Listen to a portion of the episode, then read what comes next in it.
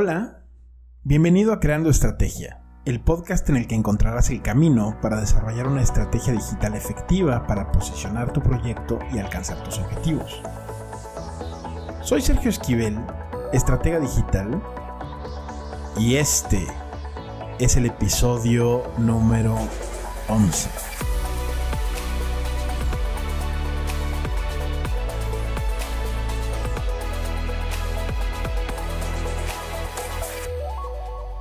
¿Cuál es la realidad del metaverso?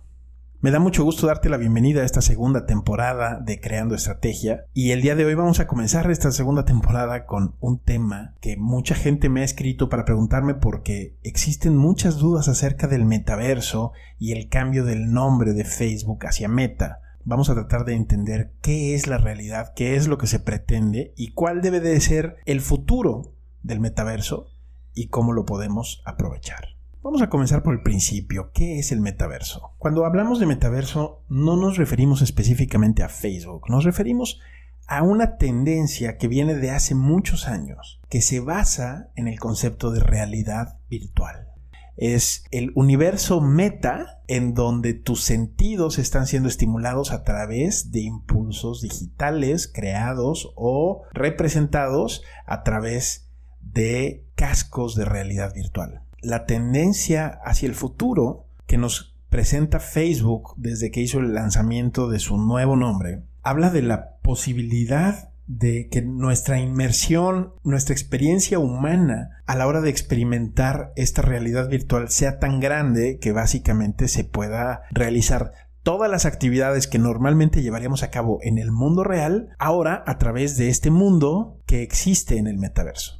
Actualmente existen algunas opciones de profundizar en el metaverso, sí, sí existen. Sin embargo, la tecnología sigue siendo un poco lejana como para que tenga el resultado que todo mundo espera. ¿A qué voy con esto? Que la experiencia no es absolutamente real. Seguimos hablando de avatars, que son imágenes o caricaturas de las diferentes personas con las que podemos interactuar en el metaverso. Es una experiencia que se aleja todavía de la realidad y que sin embargo nos ofrece cosas importantes. Nos ofrece la posibilidad de tener, actualmente puedes tener reuniones de trabajo con personas que están en diferentes partes del mundo, pero que a través del metaverso y a través del casco de realidad virtual puedes sentir, ver como si estuvieran en el mismo cuarto, en la misma sala de juntas.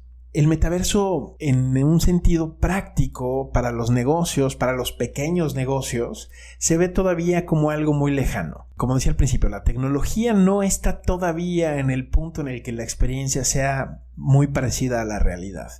Y los costos de esa tecnología, los costos del casco, los costos, los costos de utilizar el hardware que se necesita para entrar al metaverso es caro. Entonces la escalabilidad del metaverso yo la veo todavía lejana.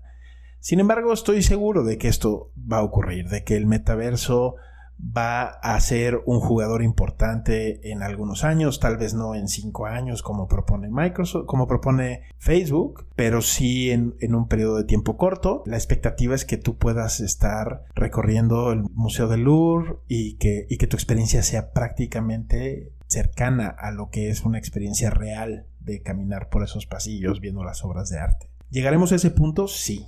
¿Qué va a ocurrir con el mercado digital para esa época? Pues va a depender un poco de cómo se va organizando ese metaverso. Una de las claves del metaverso es que exista la posibilidad de que tú entres al metaverso a través de Facebook tal vez, pero que tengas la posibilidad de interactuar a través del metaverso con otras plataformas, con otras instituciones, organizaciones que están presentes en ese mundo. Digamos que el metaverso es como Internet. Si yo ahorita te digo Internet, pues es un concepto tan amplio donde hay tantos jugadores y hay tantas opciones y tantas carreteras que recorrer. Bueno, el metaverso será algo igual el golpe mercadológico que pegó Facebook al tomar el nombre de metaverso hace que entonces uno vincule metaverso con la marca Facebook, lo cual dista de ser real. Es más, yo diría que Facebook actualmente, aunque tiene una versión de metaverso, tal vez no es la versión más poderosa.